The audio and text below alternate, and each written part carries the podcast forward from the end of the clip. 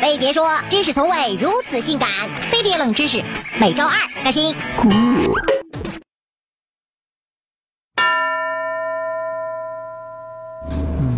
古代的四大名药有哪些？啊，这你都不知道？这四大名药指的就是春药、蒙汗药、鹤顶红和长生药。根据文献记载，这里面的春药在早期是由道士用草木的果实炼制而成的，有了强身补体、延长寿命。现在可以提高一下那方面的能力。春药分为三个类型，第一类是用来勾引人，通过服用甘草和甘草的果实，迅速激起对异性的性欲；第二类是鼓励女性，用外用的方式来增强女性的性欲和治疗女性阴冷的病症；第三类是壮阳回春，比如我们熟知的五石散。不过这三类药物是否真的都有效呢？并没有科学依据有些事都都是命啊。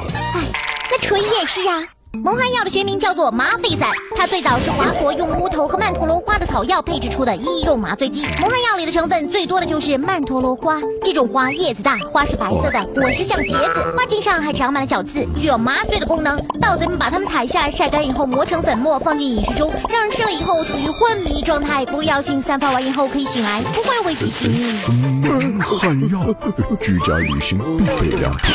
古代常说的鹤顶红其实就是啊砒霜，它和丹顶鹤头上的丹顶没有任何关系哟。鹤顶红的本质是红杏石，红杏石呢是三氧化二砷的一种天然矿物，加工以后就成了著名的砒霜。可能因为红杏石是红色的，于是就取了鹤顶红这个名字。唐代孙思邈的《千金方》记载，鹤顶红可以治疗疟疾和牙痛。可是零点一到零点二克的鹤顶红就能在一小时内送你去啊见上帝。古代是怎么用它来治病的？哈，别问我，我也不知道。嗯哼，这最后一份长生药可是古代帝王梦寐以求的。东汉魏伯阳写的《周易参同记》详细记载了古代术士炼制丹药的过程和材料。炼药的丹炉一般会用干锅、碗或炉子等容器。炼丹的原料是硫磺、紫晶石、铅、铜、水银等原矿石。术士们把原矿石放在容器里面，并在容器底部用大火烧制，产生出的一颗一颗的颗粒物就是长生药了。唐太宗李世民在他做皇帝的最后几年吃迷丹药，成为历史上被长生药毒死的第一个皇帝。哦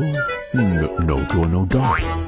乌龟因为失恋想不开要自杀，让蜗牛去买鹤顶红。过了两个小时，蜗牛还木有回来。